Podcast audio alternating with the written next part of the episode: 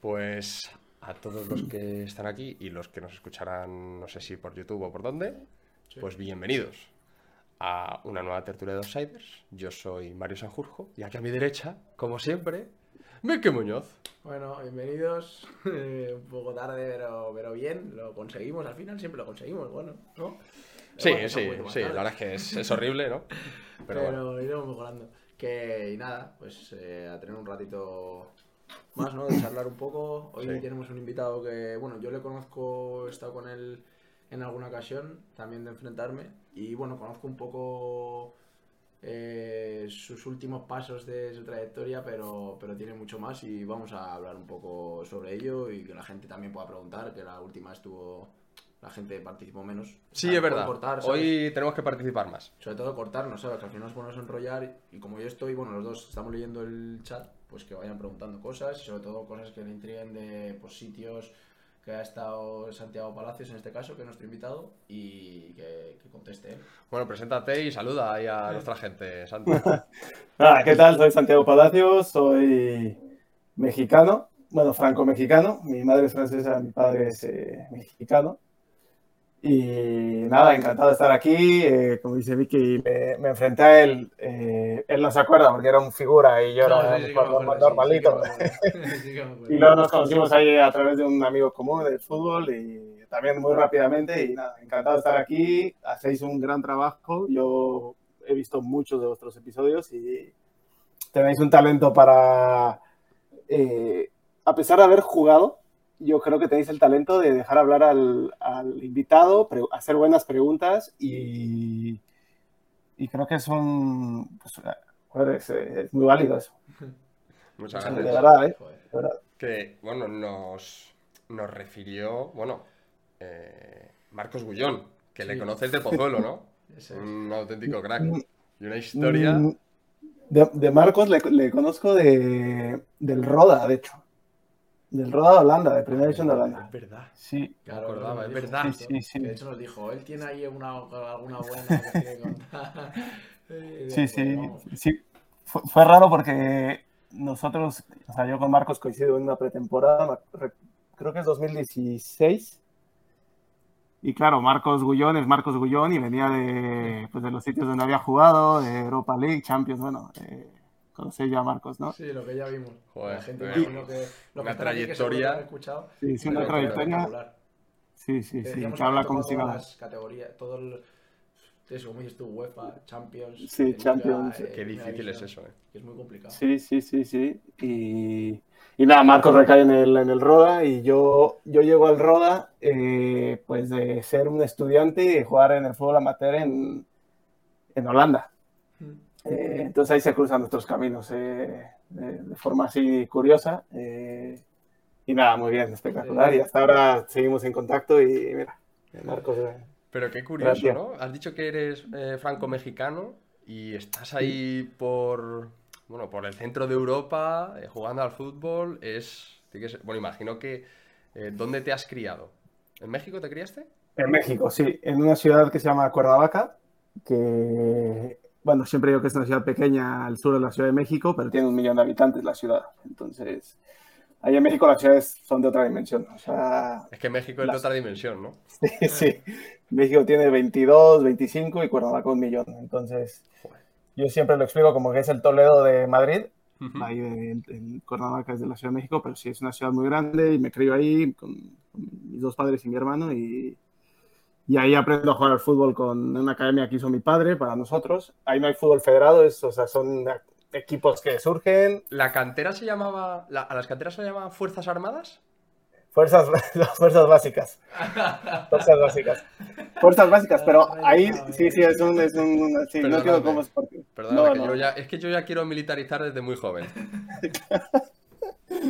Sí, sí, sí. Ahí no hay fútbol federado, o sea, ahí no hay el Rayo Alcobendas, las Rozas en turno. Es, un poco el fútbol, es tú haces tu academia y nada. Eh, estuve ahí 10 años en Cuernavaca jugando y, y luego el paso a dar es entrar a una academia de un equipo de primera división. Entonces, Pero es un poco como Yo que, digamos, el objetivo ahí que tiene, que tiene la gente que juega en ese tipo de academias. claro, no, en todo México. En todo En México. todo México. Todo O sea, México. somos seis- 130 millones de habitantes y, y es, es, es agobiante porque es, te vas a probar y es, estás o el abismo, porque no hay más, no hay, pues bueno, me voy a la división de honor del, del, del Alcorcón, o Claro. si no me aceptan en el Atlético me voy al, Sí que hay muchos equipos. al Alcobendas, sí, hay muchos equipos. Pero allí, a ver, allí el principal deporte es el fútbol. Asumo que sí, ¿no? Sí, Pero ahí, Sí, sí, sí. ¿cuál es el segundo? Muy por debajo creo que es el Ah, vale. béisbol y, Vale, vale, y vale. muy por debajo el básquet. Pero, Pero el fútbol principal, es principal es el fútbol. O sea, todos Vamos, los chiquillos sí. quieren jugar a todos. fútbol. Todos, todos, todos. Y, y hay 18 equipos de primera división. Y en ese entonces eh, había un- como una liga de filiales, le llamaban sub-20, pero era una liga de filiales que seguían al primer equipo. Entonces había mucho nivel en esa liga. Eh, imagínate, solo 18 equipos sub-20, Claro. Que en realidad era sub-21, o sea, era un año más que lo que aquí sería división de honor, digamos. Sí. y, y tú seguías al primer equipo. O sea, si jugaba Pumas Monterrey en Monterrey, pues tres horas antes, muchas veces en el estadio, se jugaba el sub-20 de Pumas contra el sub-20 de O Monterrey. sea, un poco la filosofía que tiene ahora el tema de la Youth League esta... Claro, exactamente. Juegas como contra el que juega el primer equipo, juegas tú, el mismo grupo. Correcto, correcto. Y allí los clubes tienen la filosofía de eh, cuidar mucho la cantera, se gastan mucho, de, mucho presupuesto en traer jugadores, en fichar jugadores jóvenes, darles cobijo y sueldo, o no, o no le dan tanto... No, en ese entonces existía lo que le llaman el Pacto de Caballeros, que era, bueno, no me voy a enrollar aquí, pero si tú pertenecías a un club, mm, no podía venir otro club y aunque se acabara tu contrato, eh, firmarte. Vale. Si tú pertenecías a un club, pertenecías al club hasta que el club dijera. Ah, ya. Entonces, eh, tema de contratos y eso, yo recuerdo en la sub-20 yo ganaba algo como, no sé si 300 euros al mes o algo así. Ah, Pero el, el nivel era bastante alto porque pero, viajábamos en avión, juegas, juegas con los mejores jugadores de México, de un país de 130 millones de habitantes y, y sí. Y encima, la, bueno, entrar ahí es muy difícil. Tú llegas ahí a una prueba eh, porque llegas recomendado con tu camiseta blanca, te tratan fatal, Sí, ¿no? te tratan fatal los No, del equipo. eres un número más. Sea, lo Sí, que no. Ahí es, mira, si eres bueno, te ven como una amenaza. Porque dicen, ostras, si le fichan a este, van a dar de baja a uno de nosotros. Claro. Y si eres un paquete, si eres malo, pues estás destrozándoles el entreno y no, ya no, no te quieren. Entonces, cada vez que hay alguien a prueba, pues es muy duro, es muy duro. Y pagas el precio. Y bueno, yo sí me quedé, bueno, estuve tres o cuatro semanas a prueba y me quedé. Y ¿Cuánto tiempo estuviste ahí? estuve un año y medio. Un año y medio. El primer semestre entrené mucho con el primer equipo. Sí. ¿Hay Y- opciones ahí de subir al primer equipo es muy complicado? ¿La diferencia de En- nivel es muy grande o cómo? Sí, en teoría Pumas es un equipo que le da prioridad a la cantera, en teoría. Hugo Sánchez, el delantero del Real Madrid es de Pumas, el, el mítico goleador.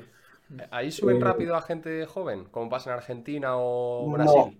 No, no porque hay mucho dinero en México. Ya. Hay mucho dinero en México, pero mucho es mucho. Eh, y entonces eh, cada club puede traer al mejor, al goleador de la Liga Argentina, eh, lo ficha un club mexicano. Al goleador de la Liga Chilena, lo ficha un club mexicano. Entonces, al ser torneos cortos, no hay espacio para que el joven, darle oportunidad al joven, porque hay que entrar a la liguilla, que es el playoff. Creo que ha estado aquí Cadete y, Sí. Ian también. Ian, estuvo. mm. Sí. y, bueno, os han, os han explicado cómo funciona. Sí. Entonces no hay tantas oportunidades. Y yo por eso, al cabo de un año y medio, eh, ya no subí a entrenar con el primer equipo, me ofrecía al club quedarme otro año más, cumplir mi último año de sub-20, digamos, Mm. y hice lo que nadie hace, que es decidir irme por mi cuenta a Holanda, Ya a un club amateur de tercera división, eh, y a estudiar una carrera de International Business, que es negocios internacionales. ¿Y, y Holanda por qué? ¿Por algo en especial? o- Sí, no, mira, de entrada tengo el pasaporte europeo, el pasaporte francés, Sí. Entonces, eso me daba una gran ventaja. El mexicano no puede irse a Holanda porque si quiere. Claro. Y luego, bueno, esto es una historia un poco peculiar, es bastante larga, pero mi- mi padre trabajaba en una empresa de mm, alemana y mi padre estaba a cargo de la filial de México. Y hace, bueno, cuando yo nací, en el año 92 o 93, el director de la filial de Holanda le dijo en una cena de estas de internacionales, le dijo, oye, Eric, tú, tú, tienes, tú pareces futbolista, tal, ¿has jugado? Le dijo, no, no, yo no he jugado, tal. Y le dijo, pues mira, si un día tienes un futbolista mexicano que tiene mucho nivel, dime porque yo tengo contactos aquí en Holanda, en el Ajax, en tal. Y ya mi padre dijo, ah, vale, vale. Y 20 años después, ya ninguno de los dos trabajaba en la, la empresa. Mi padre le manda un correo. Dijo, oye, Vin, tengo un jugador que es bueno, que no está para el Ajax quizás, pero... y resulta que es mi hijo, por cierto. Y entonces él dijo, joder, pues eh, a ver, manda vídeos, tal, y aquí le gestionamos un equipo, el mejor equipo amateur de tercera división, que ahora os cuento cómo funciona ahí, si queréis. Sí. Las divisiones holandesas es muy peculiar, muy peculiar. Y que venga a hacer una prueba, que hay una, la mejor universidad de negocios está aquí a 30 kilómetros y que, que se venga ya. Entonces yo, en ese verano que estaba un poco enfadado con Pumas, que no me, no me subían al primer equipo, dije, me voy, me voy. Ya ves. Y me fui. Qué chulo, tío. Sobre todo que, Sí. nos, que nos gusta que la gente salga de, Sí, sí, tal de, cual. de- de su ciudad, ¿no? De donde se ha, na- de donde ha, de donde se ha criado. Y que salgas ahí, experiencia en, en Holanda, joder. Sí. Además un país... ¿no? Y para ¿no? estudiar también, que es lo que, que nos gusta. Sí, joder. sí. ¿Y, te, ¿Y el Holanda cómo es? En plan, ¿qué dices de que las categorías es diferente? Porque Es que pasa algo raro. Habla de Holanda, yo creo. Bueno, Marcos, Marcos, sí. que-. Pues mira, pasa algo raro. La eh, Liga Profesional es primera y segunda división. Y de la tercera a la décima le llaman fútbol amateur. Que hasta ahí todo perfecto, ¿no? Sí, Un poco como en España, ¿no? Eh, sí. pero resulta que de tercera no hay ascenso a segunda. Ah, Entonces se hace un mundo, un inframundo de mucho nivel que le llaman ellos el fútbol amateur, que va de tercera, que en ese entonces le llamaban la top clase, a la cuarta, quinta, sexta, séptima. Juegan Copa del Rey, que eso es muy bonito, pero no, el campeón no asciende a segunda. O sea, pero ¿y cómo- no tienes ma- ¿qué manera tienes de entrar ahí en segunda? ¿Simplemente que te fichen algo? o- Claro. Que te vean, que te vean. Pero claro, yo llego, llego al de Treffers, que me habían dicho que era de los mejores clubes amateurs de, de Holanda. Y claro, un club que tiene 100 años de historia. Hmm. Eh, y llego yo y me acuerdo el primer entreno, eh, no pude creer el nivel. O sea, yo llegué con la idea de hacer un buen año en- o seis meses buenos en el fútbol amateur y luego ya ir a segunda. Yo venía de Pumas, de tal. Vamos, recuerdo la- el primer entreno, las ruedas de pase, el balón circulaba a una velocidad. eh, la- yo dije, madre mía, o sea, futbolista seguro que no voy a ser y a ver si, me, a ver si puedo jugar aquí. Claro, luego empiezas a preguntar y dices, a ver, tú, yo jugaba ahí de interior, más o menos. Hmm. El interior, tal, pues 200 partidos en segunda y 30 en primera y ahora con 29 años en, Claro. en el formato. El otro, pues era la estrella del NEC Nijmegen, de la, de la- del filial de un equipo de primera división y pues también viene aquí. Entonces, empiezas a preguntar y te das cuenta que, Que, es que hay nivel y que hay, y que hay una cantidad de jugadores entre primera división y un, un juvenil buenísimos, vosotros lo sabéis mejor que nadie.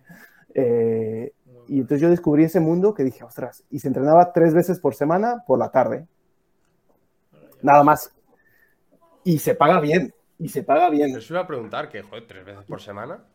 Sí. Ah, bien, que es que es que más o menos. Porque- Pues mira, yo, yo, yo les preguntaba a los jugadores, había jugadores que bajaban de primera a top clase directo.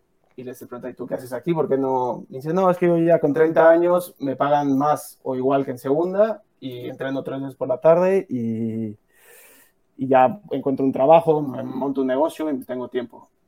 Pues mira, ahí hay jugadores que, que, no sé, un top puede lograr cobrar 40.000 euros al año. Sí, Por sí. tres días. Tres días. Sí, sí, por tres días. Y hay un nivel competitivo de quién es el mejor club amateur de Holanda, brutal. Entonces, claro, yo, eh, a mí me interesa pues, cuál es el modelo de negocio aquí, ¿no? Si no puedes ascender, ¿por qué los patrocinadores eh, pues meten dinero? Y luego te vas dando cuenta que es el sentimiento de pertenencia es increíble. O sea, tú tienes una empresa de, de neumáticos del pueblo donde está el club y a ti te interesa invertir dinero, presentarte al club. El Treffers, que era el club donde yo estaba, lo hacía bien, hacía como un business club antes del partido. Se juntaban los 50 patrocinadores a tomar una copa, el mejor vino, un, buffet. Entonces ahí, claro, se hacen muchos negocios entre ellos. Eh, esa gente siente que pertenece a un club y eso vale, pues vale oro. O sea, vale, para ellos vale oro. Y, y no, me llevó una sorpresa brutal del, del nivel. Las instalaciones, vamos, eh, para entrenar teníamos dos, dos campos de césped natural, dos de césped artificial. eh, el campo donde jugábamos no lo pisaba nadie. O sea, es ciertas cosas muy profesionales y otras, eh, pues tres veces a la semana, entrenar a las siete y media de la noche, como si fuéramos un primera regional. Ya ves. Sí que es verdad que aquí, en, por ejemplo en España, eso de entrenar tres días a la semana, tal, pues yo qué sé. En tercera ya ni se ve, no, no- tampoco se ve.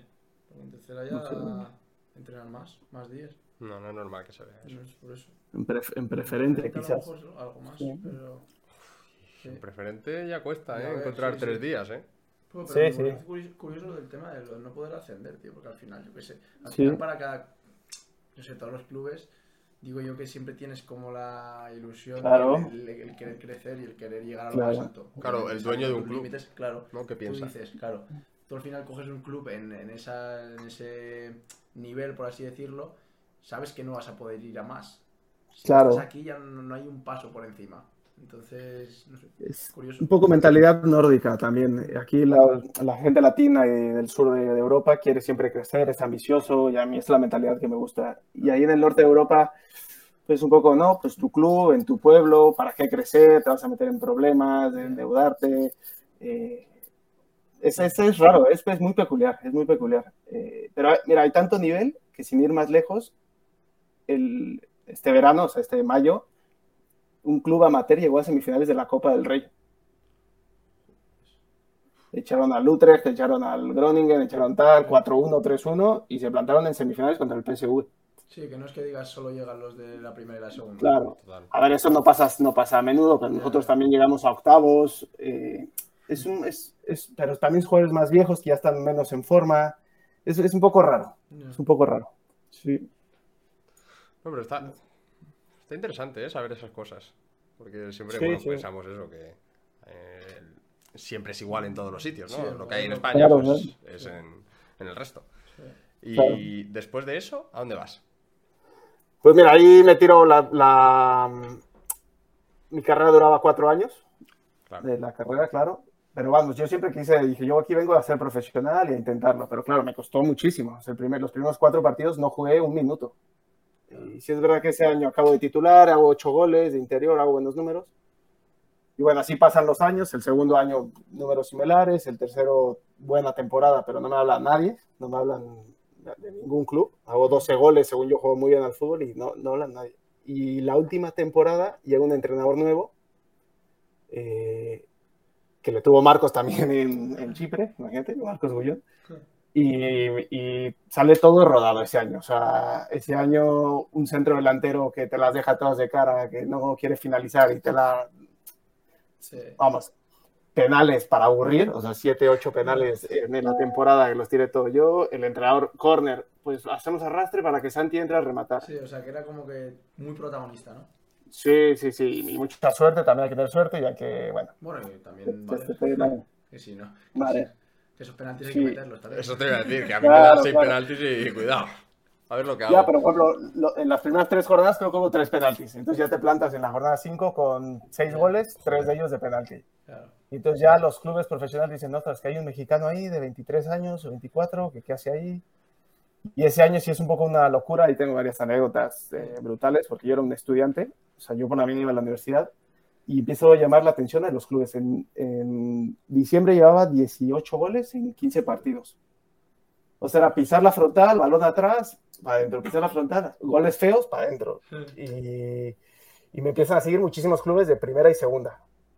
Y bueno, uno de ellos, por ejemplo, el Sparta Rotterdam, que el director de fútbol era Leo Ben Hacker.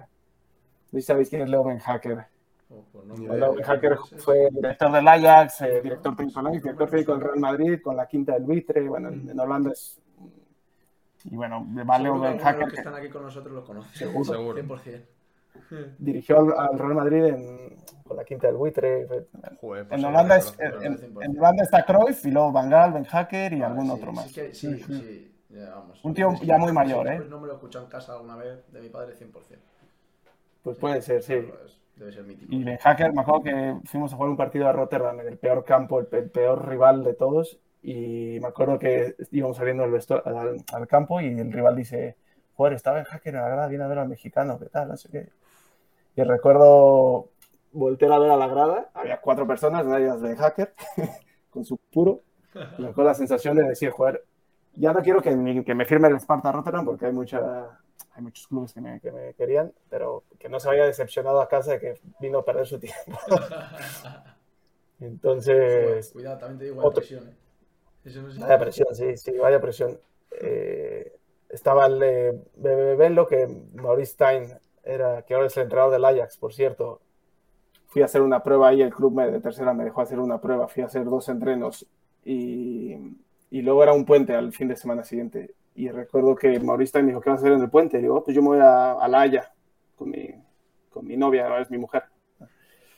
Y me dice, ah, pues si vas, ve a este restaurante que es el mejor de La Haya, te lo recomiendo, pero ve de verdad, tal, tal, tal. Si vas, avísame. Y dije, bueno, pues voy y le aviso. Pues llego ahí con mi novia al, al- al restaurante y la mejor, me- el restaurante petado. O sea, enfrente del Palacio del Primer Ministro, en un lago y el restaurante lleno, lleno.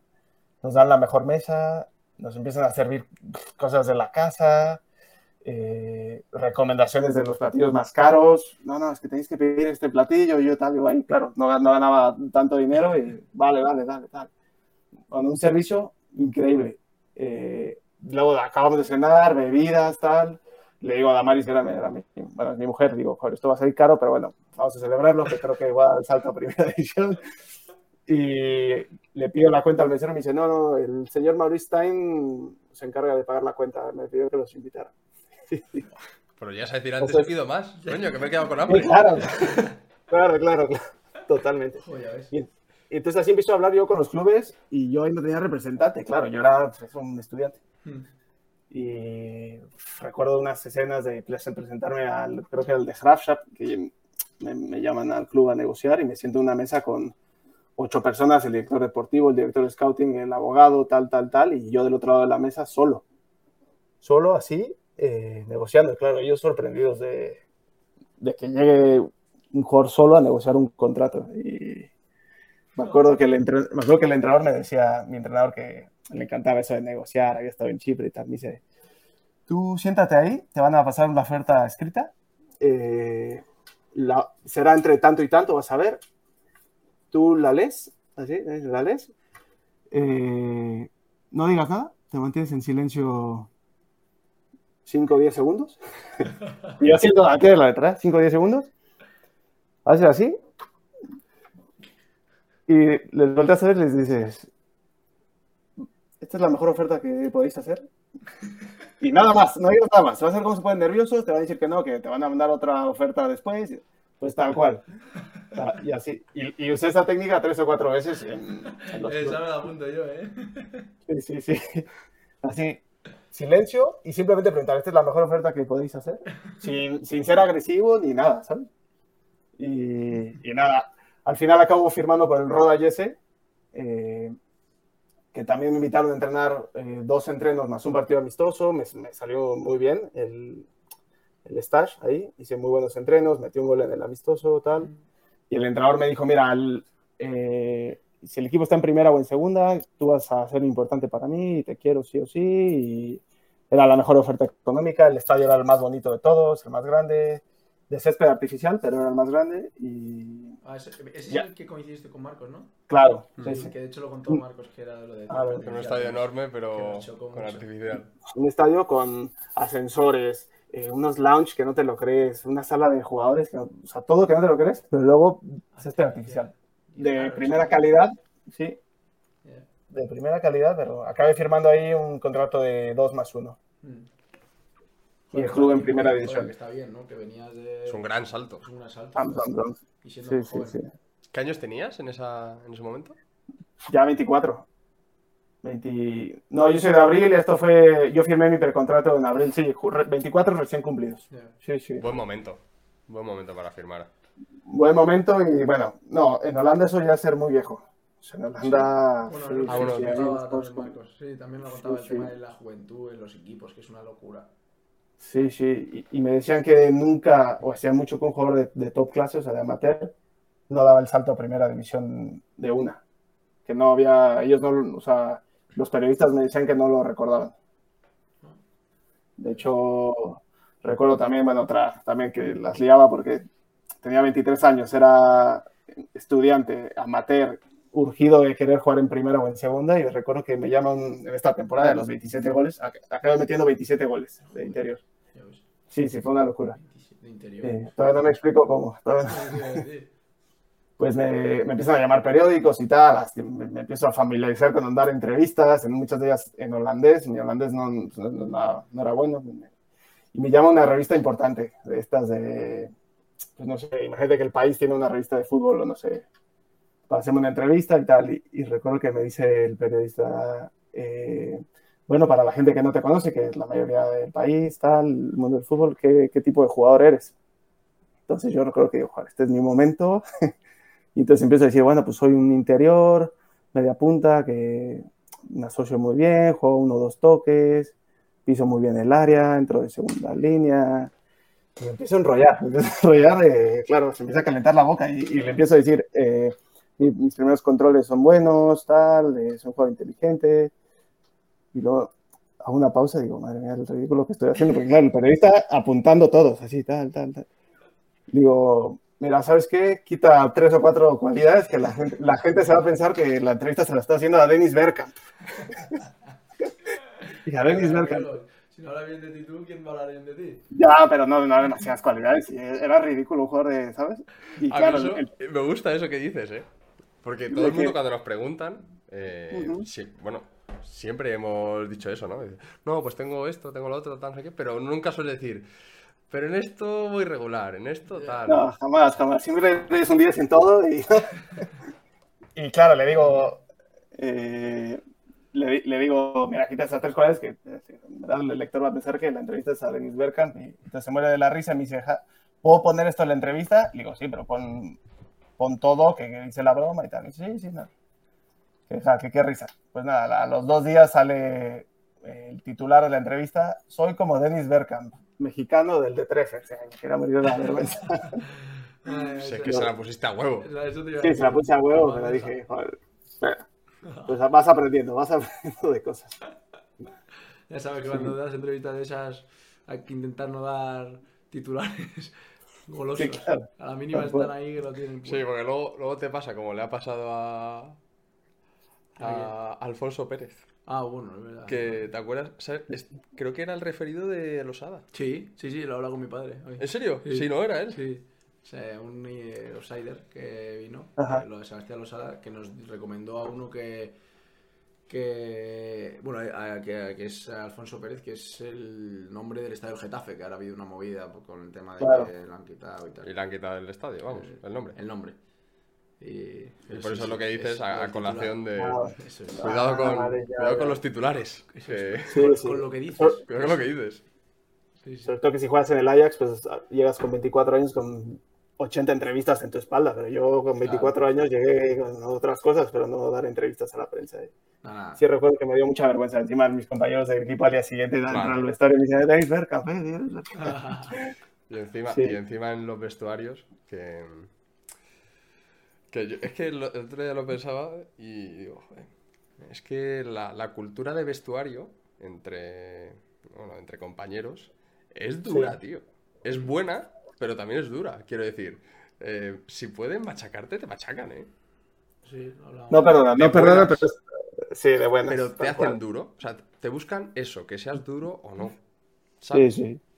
Y lo Sí, pensaba sí, sí. Porque, porque pensando así un poco en, en tema empresa y tal, y joder, esto sería, in- vamos, impensable, ¿no? Pero en Sí, es impensable, impensable. lo, De que hecho, no, hemos no visto, sé. lo que hemos vivido todos aquí, o sea, los, los tres, es que va muy diferente, muy diferente. Es, es más sano el vestuario, yo creo, porque se hablan las cosas, se ríen, yo creo.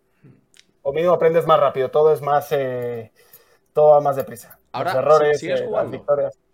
No, ya lo dejé, lo dejé. Eh, y eso se echa de menos, ¿no? Se echa mucho de menos, sí, sí, sí. Sí, el Lo dejé. De hecho, fui hace, en- hace poco a un partido amistoso de leyendas de ese club, del de, del, de Treffers, el de tercera división de Holanda. Y entré al vestuario y ya los jugadores, vamos, gordos, algunos ya con 42 años, y, y las mismas risas, las mismas bromas de hace 10 años o 12. Es Y entonces dije, esto es mágico. Sí, Esto es mágico, dije, esto. Como si no hubieran pasado un día, es verdad, ¿eh?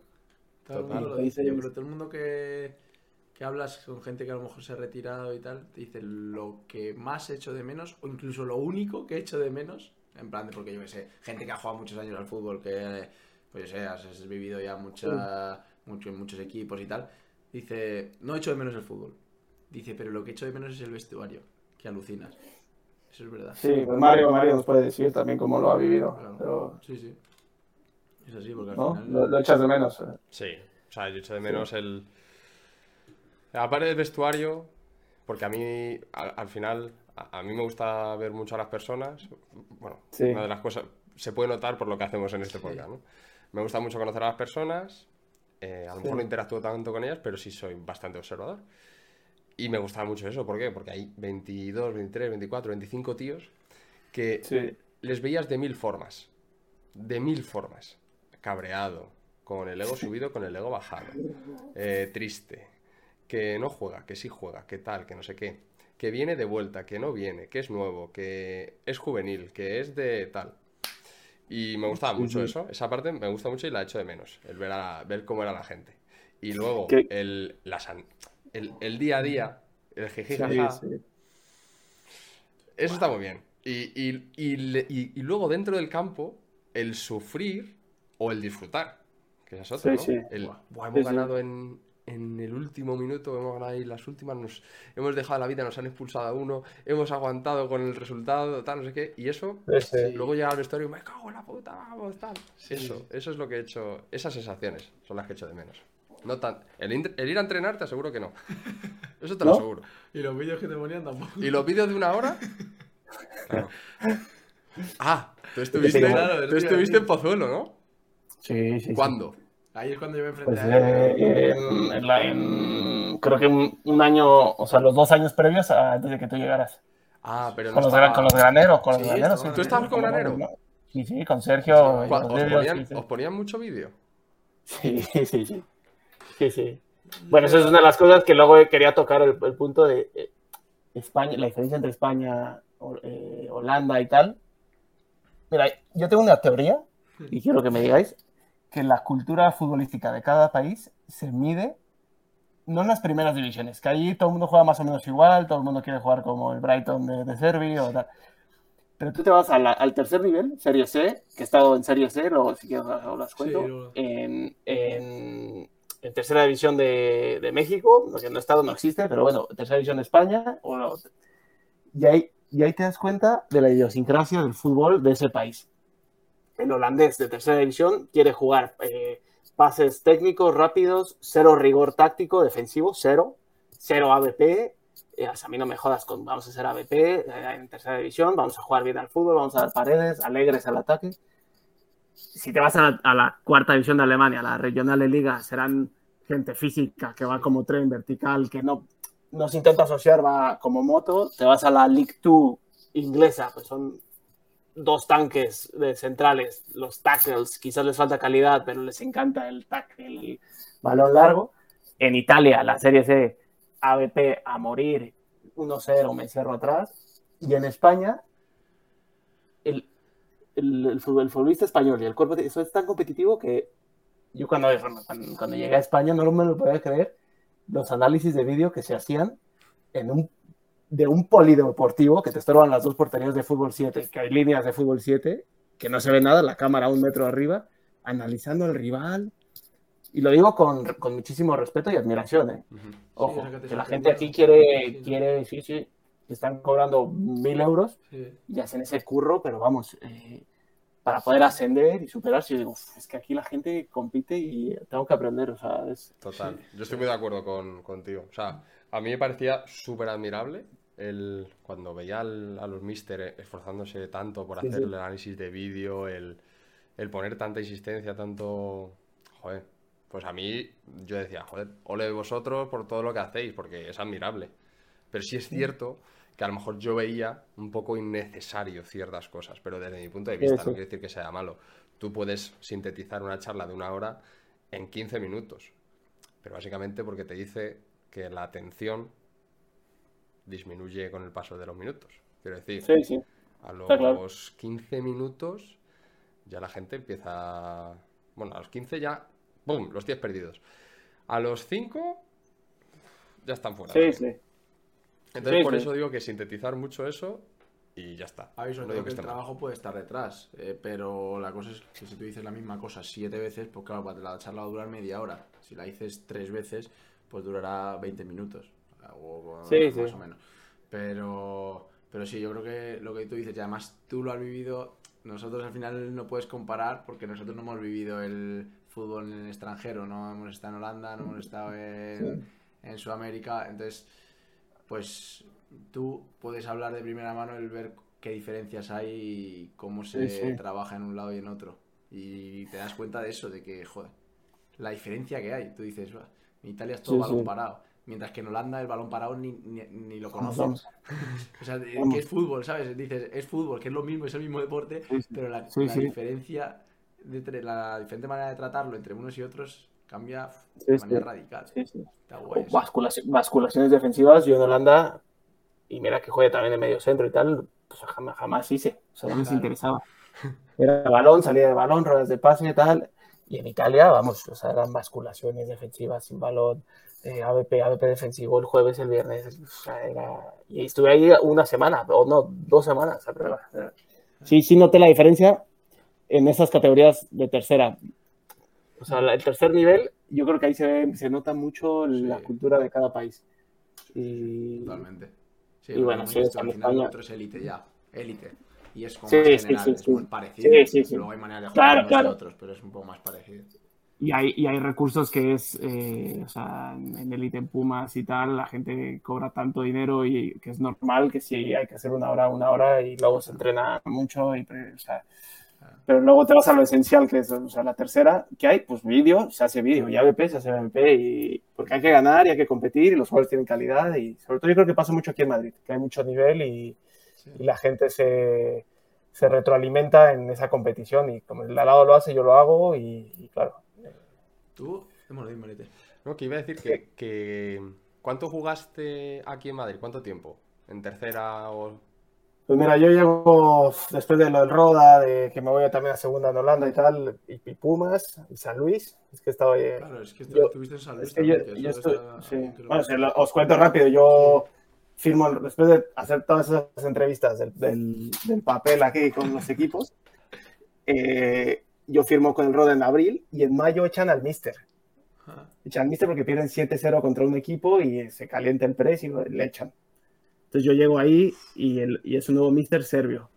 Po- Eh, y entonces él me recomienda eh, irme a cedido a segunda mejor. Dice, aquí vas a jugar, voy convocado al primer partido, de hecho, no, no debuto, pero juego un año en segunda, un año que me encantó. La segunda holandesa es, para un jugador joven, es mega recomendable, ¿Ah, sí? mega recomendable, sí. O sea, si tú tienes 20 años y puedes jugar en segunda en Holanda, vas a jugar en estadios Claro. con 20.000 personas, 15.000 personas, donde se respira fútbol, eh, Sí, o sea, en una Coreda, yo me acuerdo, eh, empatamos a uno ahí y yo salí agobiado, jugué en medio centro. Dije, "Uf, qué agobio, cada corner. se va a-".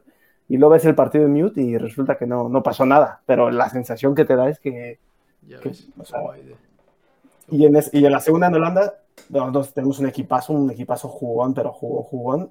Y yo haciendo cuentas, por ejemplo, en el Mundial de Qatar del, del 2022, digo, joder, si que han jugado el Mundial de Qatar, yo creo que 10 jugadores jugaron ese año, esa temporada, yo me enfrenté a ellos en segunda en Holanda. Ves. O sea, los, los Frankie de Jong, los, los Onana, los eh, Dumfries, Denzel Dumfries, el, el jugaba en el Sparta Rotterdam, por ejemplo, de segunda. Eh, no sé, muchos, muchos futbolistas. Y de- claro, de ahí de segunda se van a primera y de ahí a la élite o pff, desaparecen. Es como una liga muy de, de prueba. Qué Y se juega un fútbol muy alegre. Pa- pasar de largo, ¿no? Es muy rápida. Vas allí, juegas un año o dos y fuera. Claro, claro. Tú ves la plantilla del MBB Maastricht donde yo me fui cedido eh, y dos años después ya no qued- quedan No dos queda jugadores. O un- sí, sí. Ya. Claro, porque los, los que lo hicieron bien dieron el salto, los que no se fueron a Eslovaquia, esos países, esas ligas menos. eh, pero ahí ya no, porque tampoco no se cobra tanto. Yo no sé cuánto se cobra en segunda en Holanda, porque yo venía con mi contrato de primera, pero creo que se cobra relativamente poco. Bueno, poco, o sea, fútbol Sí, para ser Holanda, que también eso es importante, eh, que hay que decir. L- La renta per cápita de Holanda no es la que hay aquí en España. No, no, no. Claro. Los No, no, ahí se 40 cobra. que cobras allí no son los mismos 40 que aquí. Claro, claro. Entonces, pues nada. Y, y de ahí Hago te ese vas año en a segunda. México. Sí, yo hago ese año en segunda, en- hacemos playoff o casi todo, eh, tal. Me lo paso fenomenal. Y luego regreso al Roda. Yo tenía contrato en el Roda, regreso a Roda. Y había un tercer entrenador, ves. que era Yanis, eh, un, un griego. Y ahí es donde he sido con Marcos Bullón. Ah, Eh, y claro, ahí me llama Pumas, me llama el presidente de Pumas, un nuevo presidente, ya no era el presidente de, de la sub-20 que yo me había despedido de él cinco años antes, era, era un nuevo presidente, nueva directiva y me llaman, que están interesados en, pues, en que vaya a jugar a Pumas, pero el primer equipo, eh, o sea, refuerzo del primer equipo. joder, ya ves. Sí, entonces ahí ese verano yo le dije que al presidente que quería esperar la pretemporada a ver cuál era, iba a ser mi rol en, en- en Holanda. Yo quería jugar en primera división de Holanda para cerrar el ciclo y, que es una liga bonita la holandesa. A decir. Y claro, la Liga en México empieza como seis semanas antes. Entonces me empezaba la pretemporada y el presidente me llamaba. Oye, ¿cómo vas? Tal? ¿Van a contar contigo o no? Tal. Pues déjame ver. Que. Y recuerdo un partido contra el Mallorca, eh, que soy el... No, de lo- no el último cambio, pero de los últimos cambios. Ya creo que era el último partido antes de la liga. Sí. Y yo dijo, es que si soy de los últimos cambios, yo ahí te das cuenta qué tal. Entonces negocié mi salida y me fui a Pumas. Sí, me fui a Pumas. Joder. O sea que decidiste pues irte y no jugar en primera de Holanda. Sí. Vale, es verdad que también la oferta que tenías era mogolosa. Y más de Sí, sí, sí. O sea que no. Y yo creo que la liga holandesa y la mexicana tienen nivel similar. Sí. La holandesa quizás bastante más ritmo y, y de Holanda te puedes ir a una liga top. De México no sé si te puedes ir a una liga top. Pero en cuanto a presupuesto yo creo que la mexicana está por encima. Y en cuanto a estadios, afición, quizás México un pelín por encima también. Sí. Sobre todo yo quería jugar y, y ahí querían contar conmigo. Me dijeron que iba, no iba a jugar de titular, pero que iba a ser el media punta suplente, que iba a jugar la Conca Champions, que era como la Champions League de, de Norteamérica, el va a ser el Mundial de Clubes.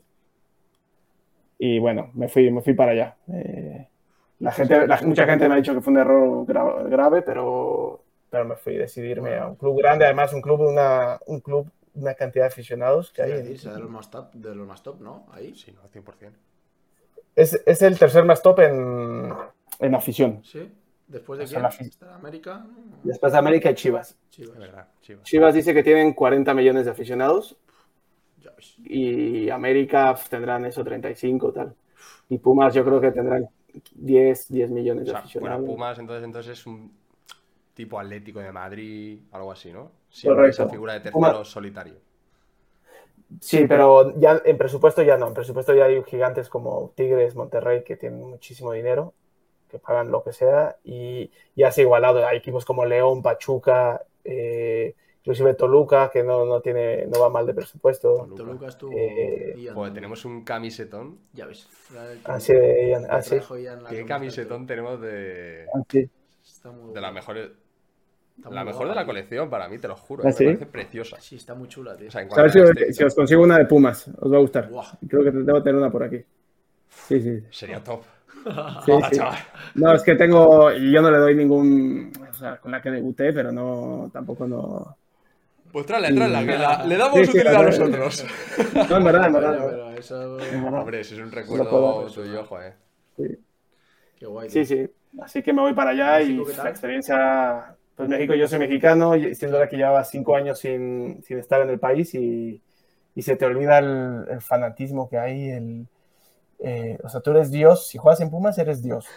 Y no eres Dios porque eres Santiago Palacios, eres Dios porque eres jugador del club al que, al que son aficionados. Claro, Eso sí, yo sí. siempre muy Eso claro. lo decía también. ¿Borjita? que, claro, justo ahora que dices cosas muy que, que hemos tenido también con nuestros invitados, Borja Mayoral, que vino, que cuando Ajá, la sí, sí, Roma, lo- lo- lo comentó escuché. eso, comentó eso de la Roma, en plan de la gente te para mira, por la calle y no te para porque sea Borja Mayoral, te para porque juegas para la Roma y te dicen Forza Roma, no te dicen vamos Mayoral o Borja, ¿sabes? Ya, ya.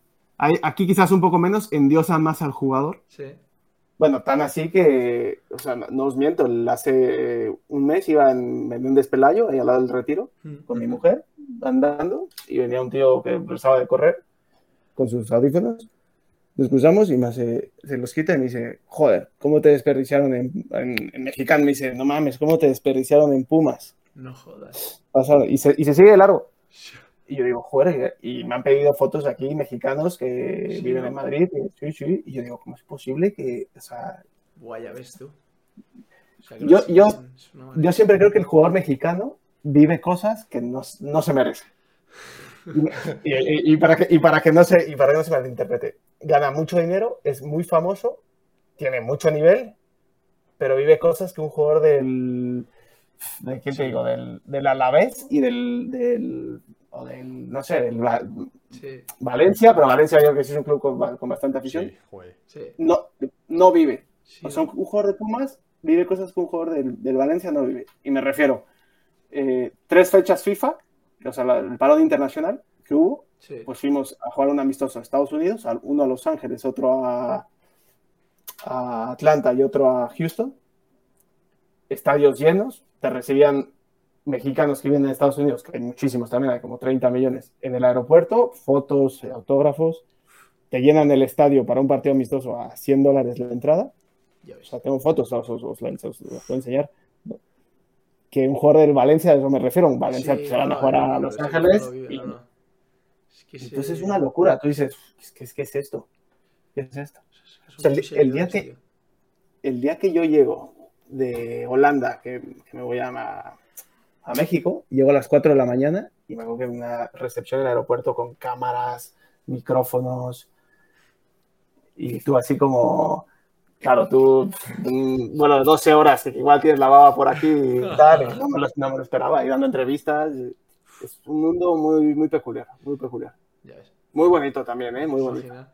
Bueno, sí, imagínate los más top, por así decirlo, en la estrella. Bueno, yo es que ahora que eh, Sí. tengo ahí un amigo que juega conmigo en categorías inferiores, que es Álvaro Fidalgo, que está en el, eh, en el Algo, sí, América, sí. que ahora está jugando todo y tal, digo, "Fua, esa gente entonces ahora ya allí será, o sea, eso será otro nivel ya. Si tú me dices que, pues a lo mejor tú, que a lo mejor eras menos conocido y tal, aún así Claro. era una locura, pues imagínate uno que sea ídolo, pues un referente capitán de un equipo de esos. Sí, sí, sí. Y el, y el América, que es un club grande, que de hecho es, también es Ciudad de México y son rivales con Pumas.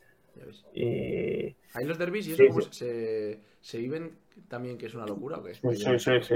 América Pumas, que es el derby de la Ciudad de México. eh, bueno, América juega en el Estadio Azteca, nosotros jugamos en el Estadio Olímpico y en el Azteca 80.000 personas tranquilamente. Y, y sí, yo no, no lo pude jugar, o sea, no, no me dieron minutos, pero estás ahí. Sí, no lo sí, vives. sí. Vives lo que es Sí, una sí. semana de derby de esas. Sí, sí, sí. Y la afición no es como en Argentina o que amenazan al jugador y de que les van a matar. No, aquí la afición es muy, Ah, sí. muy cariñosa en ese sentido. Sí, sí, sí.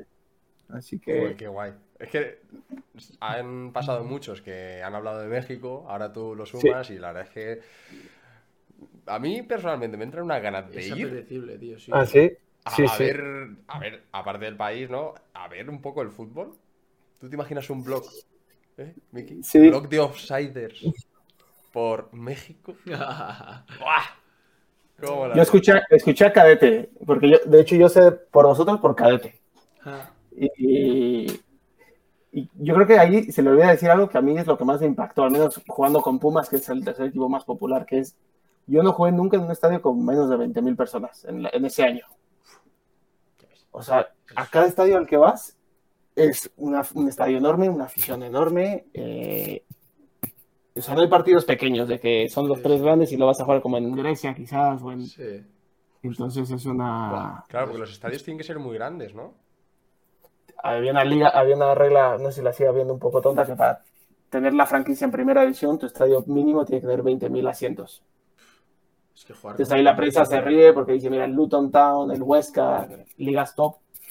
Que parece que no, porque siempre dimensionamos el Bernabéu, ¿no? Que son 90.000, pero es que 20.000 personas No, en un con estadio. 20.000 personas como mínimo, tú, es Sí, una sí. locura, eh. Es mucha gente, tío. Sí, tú Sí, ves sí, a- Es mucha un gente. within, es un within center, petado. petado. Ah, cuidado. Por ahí, sí, sí. Pero Depende del estadio también, si está cerrado, si la gente está cerca, ¿no? Eh, yo os hablaba de las 20.000 personas en NAC Breda en segunda división de Holanda, que a mí me impactó, o sea, sí, ¿no? que no es lo mismo 20.000 personas en el Olímpico Universitario de Pumas, que, eh, que, o sea, pero bueno. o sea, Joder, es que, que Sí, sí. vaya experiencia, ¿eh? O sea, estás en un club top de México, tío. sí, sí. Sí, sí, yo he estado en, el filial, que ya, ya me la solía como era, pero sí, no, no paró de sorprenderme el...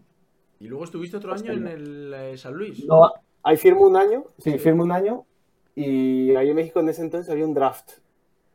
A final de año hay un draft. Sí. Entonces, si tú quieres ir a otro club en México, es ese día que se hacen todas las transferencias.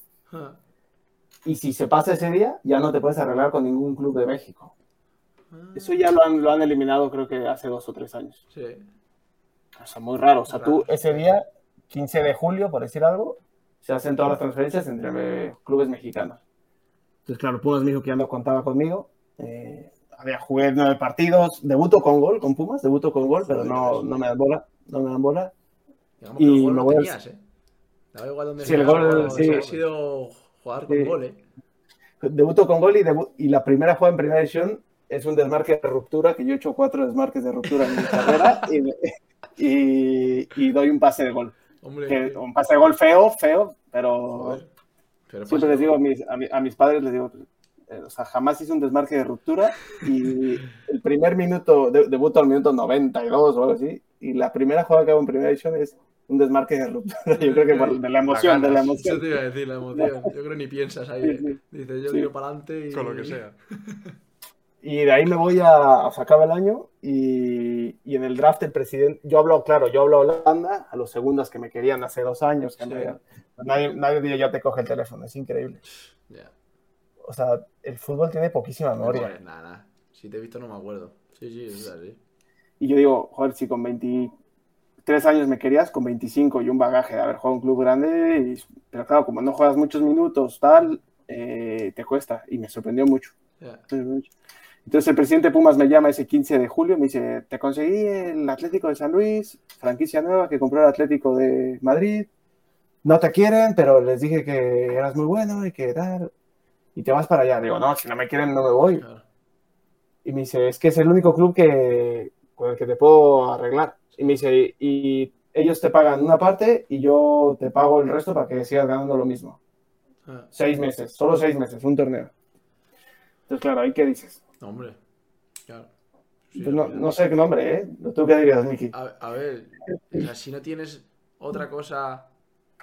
¿No? Eh, Era No sé. esperarme y volver a ver si en el mercado europeo me podía enganchar con algo. Ya, tío, Pero era ya, que- el mercado mexicano ya se me iba ahí, digamos, ese día. Pero es que luego, como dices. Es que eh, meterse ahí en el mercado mexicano, tío. Ya. Y sobre Claro. todo que luego, si no, el esperar, el esperar luego se te hace, lo que hablaba Cadete también Sí. lo comentaba, que ha tenido épocas de, pues Claro. de estar sin equipo, que se hace dura también esa etapa, entonces no sé, aunque de Sí, primera sí. no sea, pero claro, luego también es que está complicado decir, estás yendo a un sitio que en principio sí. no cuenta, sabes, no te quieren o no cuentan tanto contigo, entonces es complicado. Sí, pero es que todo puede pasar. Quiero Claro, decir, puede pasar a-. Claro. empiezas desde un punto de partida muy malo, pero hay veces que tú vas a un club, crees que vas a jugar, Sí, fichan a otro que es mejor que tú porque se ha dado la casuística en el mercado que- y, y se te ha ido a tomar por culo tu temporada. sí, que todo Sí, puede sí. cambiar, justo. O echan al entrenador que tanto confiaba en ti, llega el siguiente y... Claro. O al revés, Pero, pero en cinco meses de torneo, o sea que el- ya, fue- sí, fue vas, lo que vi. complicado. Pero... Mira, yo había ido a San Luis, a- yo jugaba mucho al tenis de pequeño, había ido a jugar a, eh, nacionales a, a San Luis, me gustaba la ciudad, me gustaba el estadio, Atlético de Madrid, dije, bueno, vamos para allá y, y nada, o sea, no, jugué muy poco, jugué poquísimo y claro, me encuentro en enero en una situación en la que ya Pumas me dice, pues si no jugaste en el San Luis, no vas a... Aquí no, y en el San Luis tampoco, entonces me quedo sin equipo en enero Mm. que sabía que, iba- que podía ocurrir, ¿eh? tampoco no, me sorprendió. Y nada, ahí empiezo, me quedo sin jugar, me voy a una prueba a Italia, no llegan los papeles, eh, pero ahí conozco la, la idiosincrasia de los italianos, que Con Que me- fútbol, eso está bien. otro fútbol. Sí, estuve tres semanas ahí esperando los papeles, entrenando, eh, en Cerdeña además, o sea, de una, Ah. la, la isla. Y mucho nivel, ¿eh? Serie C, mucho nivel. ¿Sí? No me lo esperaba. Serie no me lo C, esperaba. mucho nivel. Joder, ya ves. Serie C, mucho nivel, que es como primera ref. Sí, sí, sí, sí. Yo, yo, claro, yo viniendo de Pumas, dije, "Bah, Ya. Serie C, ahora... eh".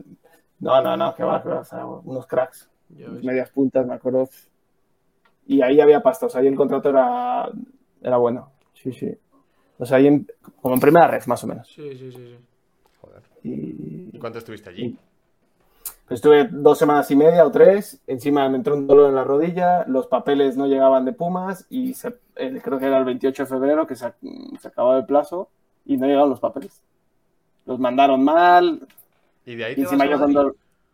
Sí, de ahí me voy a, a la Unión a Darbe, a segunda vez. Ah, la Darby, pasas Sí, por la Darby. sí. No sabía que habías pasado por el Adarve, tío. Sí, a mí me habla Víctor Sea, que es el Sí. entrenador de... Claro, ¿UCAM? a través... ¿Está? Sí. Sí, UCAM, sí. Me llama, me convence y claro, eh, lo que os digo, yo llego ahí en mayo, pues ya para ponerme en forma ya para la siguiente temporada y veo el polideportivo, el Vicente del Bosque, Sí, mítico. el, vie- el viejo, pero viejos, ¿no? O sea, con el césped antiguo, imagínate. Y ya, yo venía de donde venía y, uff, ¿qué es esto? O sea, madre mía. Duro, duro. Encima, co- vamos, cobrando ya 15 veces menos de Ya, lo que claro. había cobrado eh, normal. Yo, yo asumiéndolo, encima de venir a hacer un máster a Madrid y me quería sacar los, los, los títulos de entrenador. O sea, ya venía con esa idea de, pues, asentarme en una ciudad. Madrid me encantaba, quería vivir en Madrid. eh, mi mujer también decía, vamos a ¿No Madrid. habías pasado tú de momento por, eh, por España? ¿No habías... Sí, sí, conocía, conocía. Conocías, pero no de estar viviendo como tal. No, pero dije, a mí un día si tengo que elegir un país donde vivir y una ciudad, Madrid, por ejemplo. Qué bueno. Ya lo, lo tenía en mente, sí. En la universidad había coincidido con algún madrileño, me parecía gente increíble. O sea, en verdad, ¿eh? Los- la gente de Madrid y la ciudad, pero la gente es increíble. Es grande. gente muy top, en verdad, ¿eh? Y, y nada, vengo aquí y pues eso, lo que os dije, me acuerdo el primer entreno que dije, "Uf, esto, o sea, las porterías de fútbol 7 a medio metro del campo, ¿qué es esto? Pero una, eh, una, una profesionalidad del cuerpo técnico, ya la sesión ya estaba montada, eh, sesión de vídeo, y ahí es mi primer shock con, pues, con el fútbol modesto de España, digamos. Que vosotros, a vosotros os parece normal, Sí, porque no me olvidé otra cosa. Parece normal. Hablábamos. Sí, sí. pero alguien que viene de fuera, en verdad que no se lo cree. sí ¿no? No se lo cree. Que los entrenadores estén mega preparados, que, el- que haya fisios de mucho nivel. Que, que se entrene con un profesionalismo brutal, que los jugadores tengan un nivel de locos, porque hasta la segunda B, en Adarve, me acuerdo, había jugadores que te jugaban bien. Cadete, estaba Cadete ahí, por ejemplo. Mm. Estaba O Darío, sea, ¿eso tú cómo lo estaba... podías eh, asemejar? Más o menos, de en sitios que habías estado, en cuanto a nivel. Una segunda vez Sí. de España, la antigua segunda vez, ahora que es diferente. Yo segunda de España como segunda de México, Sí. por ejemplo. Sí. Joder, Creo, alguien dijo algo así. Parecido, sí. No sé si Cádiz te dijo algo parecido a eso. ¿Y en, cuan- ¿Y en Italia, por ejemplo? O sea, tú dices que vienes de se- Serie C, que estuviste ahí entrenando Sí, y tal. en el Olbia. la tercera categoría, ¿no? De Serie C es Sí. tercera categoría y es segunda vez la tercera Ahora categoría. será un segunda refalto, digamos, yo creo. O sea, la segunda segunda refalto. B tiene eh, nivel más nivel que la Serie C. Es más... Mm, ya claro, es que la segunda vez no, no existe, ¿no? Sí, como la anterior. O sea, la anterior. A ver, este era un equipo un poco humilde, era equipo de 10 de Serie C. Ya. Entonces, sí, nivel similar, jugadores más talentosos, yo creo, en Italia. Mm. Y, pero digamos, o sea, buen nivel, buen nivel. Un nivel, pues, San Sebastián de los Reyes en turno, Sí. donde, donde juega gente de nivel, donde juega gente de nivel. Y, y de Adarve, es que estás. Eh, No, la, la Darbe fue un desastre porque a mí me firma Víctor Sea. Al parecer, yo pues, nunca me, me hacen un- el mejor contrato de la historia de la Darbe, al parecer. Ya. Según ellos me dijeron, yo venía a cobrar 15 veces o 20 veces menos.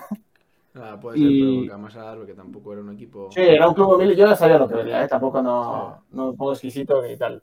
Pero yo firmo un contrato, me, iban a ayudar con la universidad, con el máster encima, y Víctor Sea se va, y bueno, llega un director nuevo, un director deportivo nuevo, un entrenador nuevo, lo de siempre. sí. y, y me quieren echar a las malas, y me echan a las malas, y tampoco no, no va a venir yo aquí a, No, total. total. a, ra- a rajar, pero... No, no, no. eh, Es el modus operandi de sí, sí, 100% de los clubes españoles. sí, sí. O sea, Lo- no de lo los que- clubes, perdón, de, de los directores o de, en este caso, los gerentes. Hay muchos que. Lo, no, lo pero- que me dol- lo que me dolió es que, eh, o sea, yo cuando vengo a- vengo por Víctor Sea porque me llama, confía en mí y tal. Y cuando Víctor Sea se va, yo hago la llamada los, y se presentan el nuevo director deportivo y tal. Yo digo, mira, yo vine por Víctor Sea, si queréis yo me voy, o rompemos el contrato, tenían alguna oferta de Polonia y tal. Digo, no, no, tú te tienes que quedar, eh, vas a ser el líder del proyecto, tal. eh". y claro, empiezo la pretemporada. Me quedo un mes en Madrid, en el calor, vivo el primer verano del madrileño. Un agosto en Madrid. Y, mundial del 2018, te lo recuerdo. Y, y luego me echan a las malas porque creo que les hace falta una ficha, encima cobraba en lo típico. Sí. Entonces ahí sí, sí, sí fue un punto bajo, porque hace un año y medio jugaba en Pumas y me encuentro, pues, eh, ah. o sea, ahí me planteo dejarlo, pero digo, joder, es que a mí me encanta entrenar una posición de balón, la disfruto muchísimo. Una rueda de pase, o sea, la disfruto de verdad. Yo cuando me enfrenté a ti, se notaba que eras un jugador que me gustaba el trato de balón. el trato de balón. Pero, entrenar también, ¿eh? Entrenar también. Y yo creo que eso es yo creo que cuando ya no te gusta un juego de posición, el típico de 5 contra 5 más 3, si ya no te gusta ese juego, que no hay ni ganadores, ni se va a ganar pasta porque eh, ni metes goles ni nada, si no te gusta ese ejercicio, yo creo que ahí es momento de dejarlo, para mí, ¿eh? Sí, para, sobre todo para un jugador de tu estilo, alguien así. Medio centro, centro estilo, sí. Justo. Cuando no te empiezan a gustar esas posiciones, te lo tienes que A mí me gustaba solo el juego real, por ejemplo, por eso el año siguiente. Claro. vale, sí.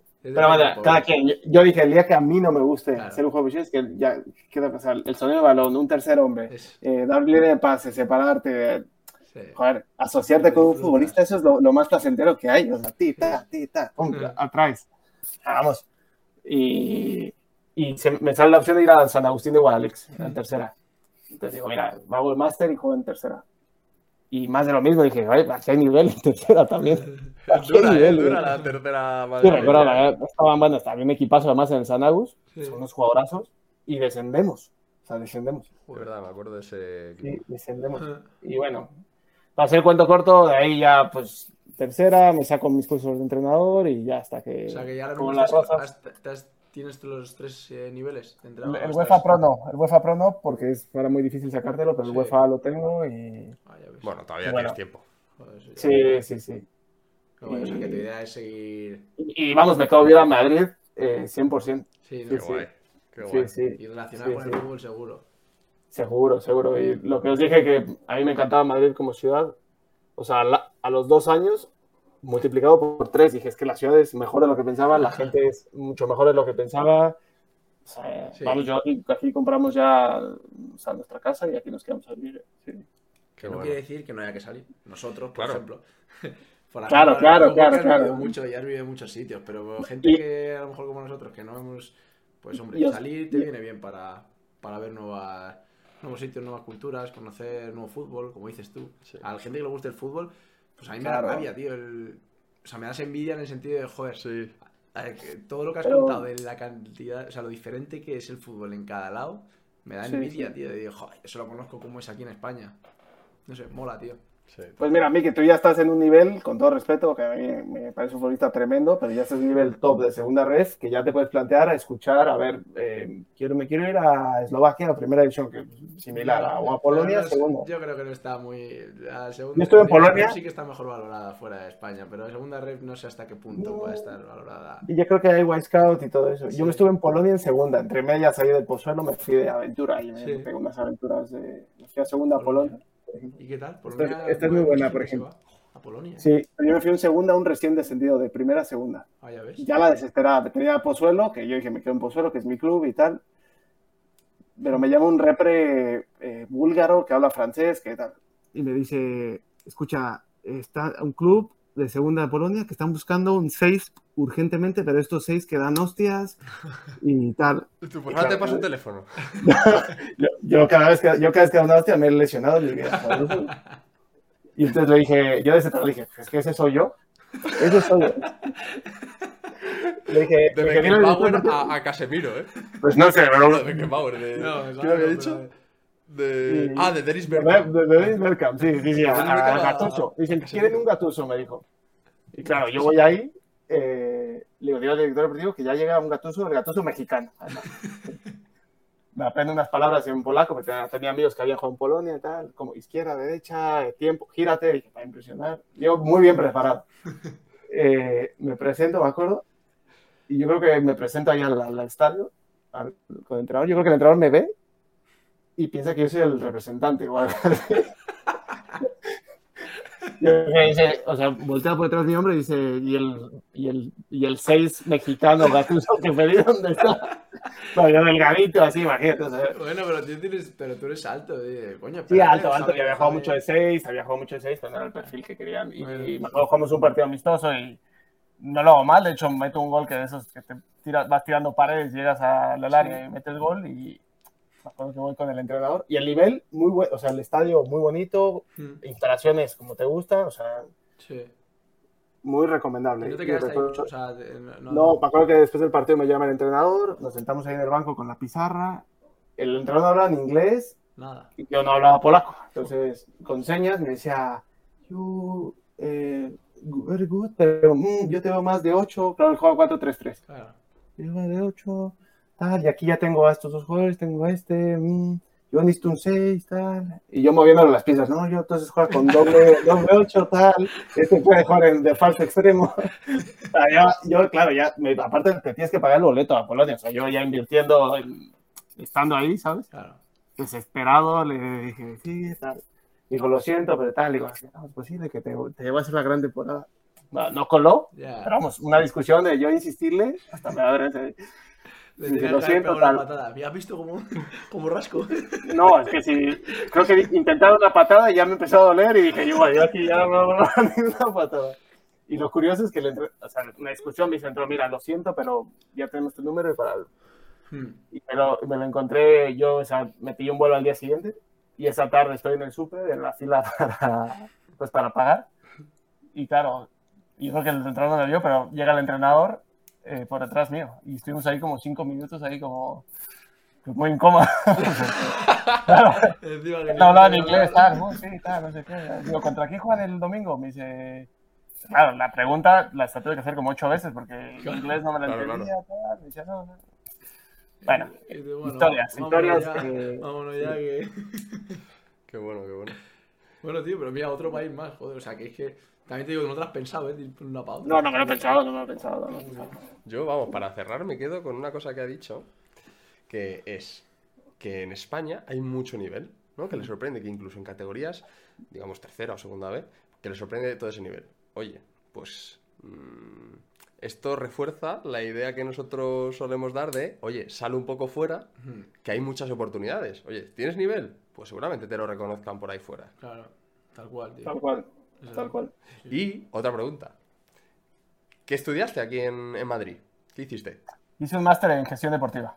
Ah, buenísimo. Yo, yo estudié negocios internacionales en Holanda y dije, para completar, pues gestión deportiva. ¿Y lo recomiendas? Pues yo alguna vez me, me lo he planteado. ¿eh? Mira, me lo, lo hice online Sí. y, claro, yo me inscribí cuando estaba en México. Y al querer venir a Madrid, quise hacerlo presencial, pero me subía mucho el precio y dije, mejor no. Eh, y fue un error porque yo creo que esos másters lo que ayuda es que conoces a, a la gente. Eso es. Y al hacerlo online, tu compañero, uno estaba en Perú, Claro. otro en Canadá, otro en Israel y otro en Colombia. Y claro, esa, esa gente jamás la he vuelto a ver. Claro. Hay, mucha gente. Lo que decía José de. No, lo que decía yo. Bueno. Que le dije, en los másters se hacen muchos contactos. Sí. Y hay gente que paga mucho dinero, en parte por la formación, y hay un 30% que es por los contactos que haces. Sí, sí, es que hacen muchos contactos. Que al final es la clave.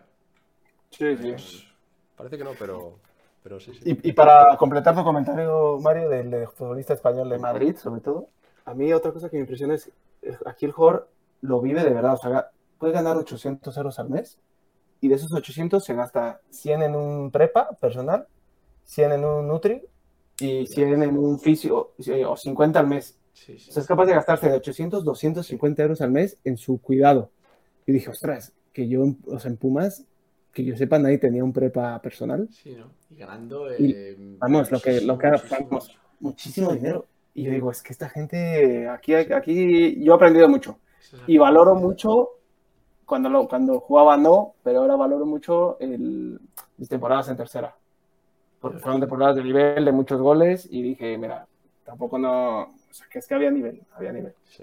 Bueno, ver, habré jugado, o sea, contra Miki jugué y contra ti yo creo que jugué en el Pues Móstoles. seguro que también, tío. Tú jugaste en el Móstoles, ¿no? Sí, Sí, sí, pues habré jugado seguramente contra ti. Mm. Y dije, o sea, hay nivel. seguro. Hay nivel. Sí Seguro, sí, acuerdo. seguro.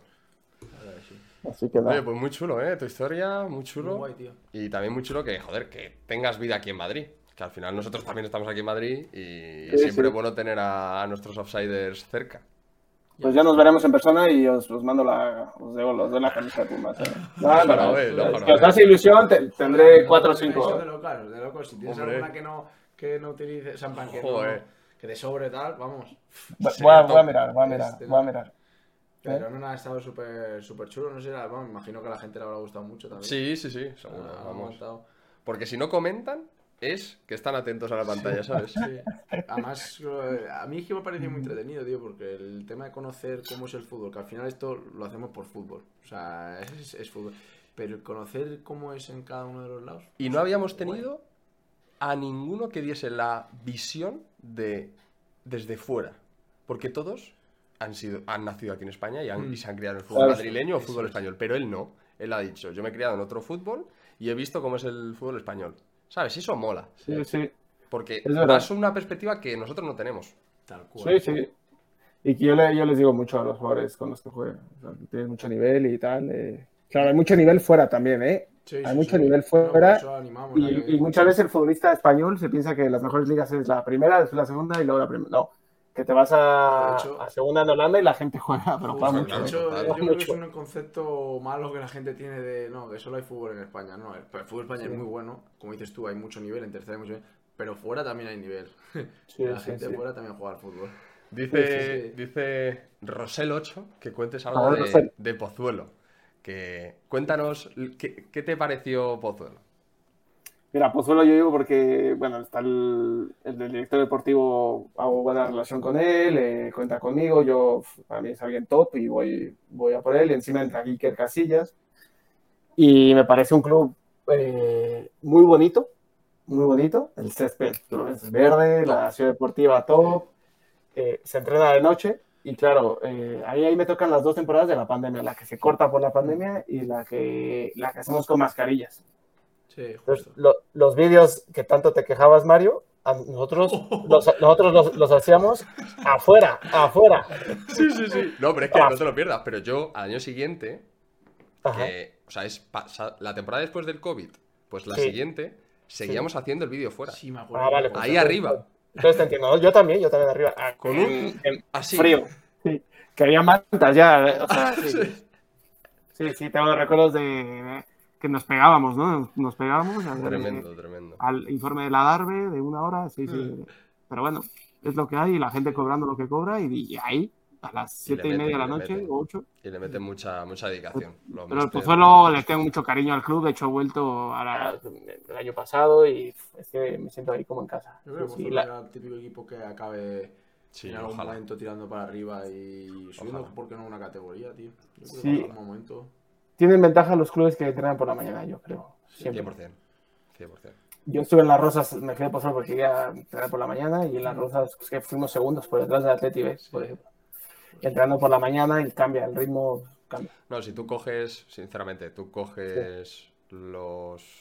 En los últimos seis años, coges todos Sí. los equipos que han subido a Sí, segunda B, saca una estadística de todos los que entraban por la mañana y ya verás. Sí, sí. No, no, está... O sea, y dices, claro. no, no es condición necesaria. Mm, No es condición necesaria, ¿vale? Pero sí que hace mucho. Sí, sí, sí. Sí, sí. Para Sí, sí. y todo, sí, no, no. No, te le- despiertas y tu prioridad es eso, das esos preventivos. Yo en Pozuelo encima entrenaba ya niños, salía de entrenar rápido con Sergi Segura, el, el lateral izquierdo del. Sí, del Guadalajara. del Guadalajara. Mm. Salíamos dos, los dos de entrenar, corriendo al otro campo, dejaban los balones, tal, vídeo, no te da tiempo ni de hacer ni No, preventivo no, ni nada. Al final la Y dedicación eso es mucho cambia. lógico también. Y es ya reventado también de todo el día, estás todo el día currando. Sí, sí, Son sí. muchas cosas. Sí. Eh. Oye, qué guay. Eh. Mil gracias por, por esta charla porque, joder, ha estado muy bien. Nos ha bien. gustado mucho tu, tu forma de ver el, el fútbol, tanto internacional como nacional. Muchas gracias, muchas gracias, es un placer. Ve un tío, yo te conocí aquel día, aparte de haber enfrentado, te conocí aquel día por Jaco y la verdad que este es un tío, pues eso, muy, Sí, muy top, muy majete, Sí. muy... Sí. No lo decimos por decir, ¿eh? No, ya verdad, te lo digo. Tienes ese ese feeling se nota Sí. con la gente y muy, muy Sí, sí. Y yo lo noto con vosotros y por eso os dije que o sea, el podcast se ve que es por gente inteligente. hecho, hecho por gente que sabe, ¿sabes? Que sabe de esto.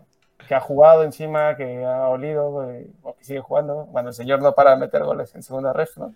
Eh, yo, bueno, no te creas, que yo creo que he metido uno y ya se me han acabado. Eh, que he metido un gol El cabrón todavía, todavía no me ha pasado el vídeo. otro día. No, ni a mí, ni a mí. Porque no, no fue ni casi ni mío. Tiré si iba fuera y la metí uno para adentro. Pero no me lo ha pasado por eso, porque, porque claro, lo iba a subir. No, De no, nada, no, eso no. eso cuanto menos gente lo sepa mejor. Pero bueno, ahí está, coño. uno. Que, joder, Nah, mil gracias. es.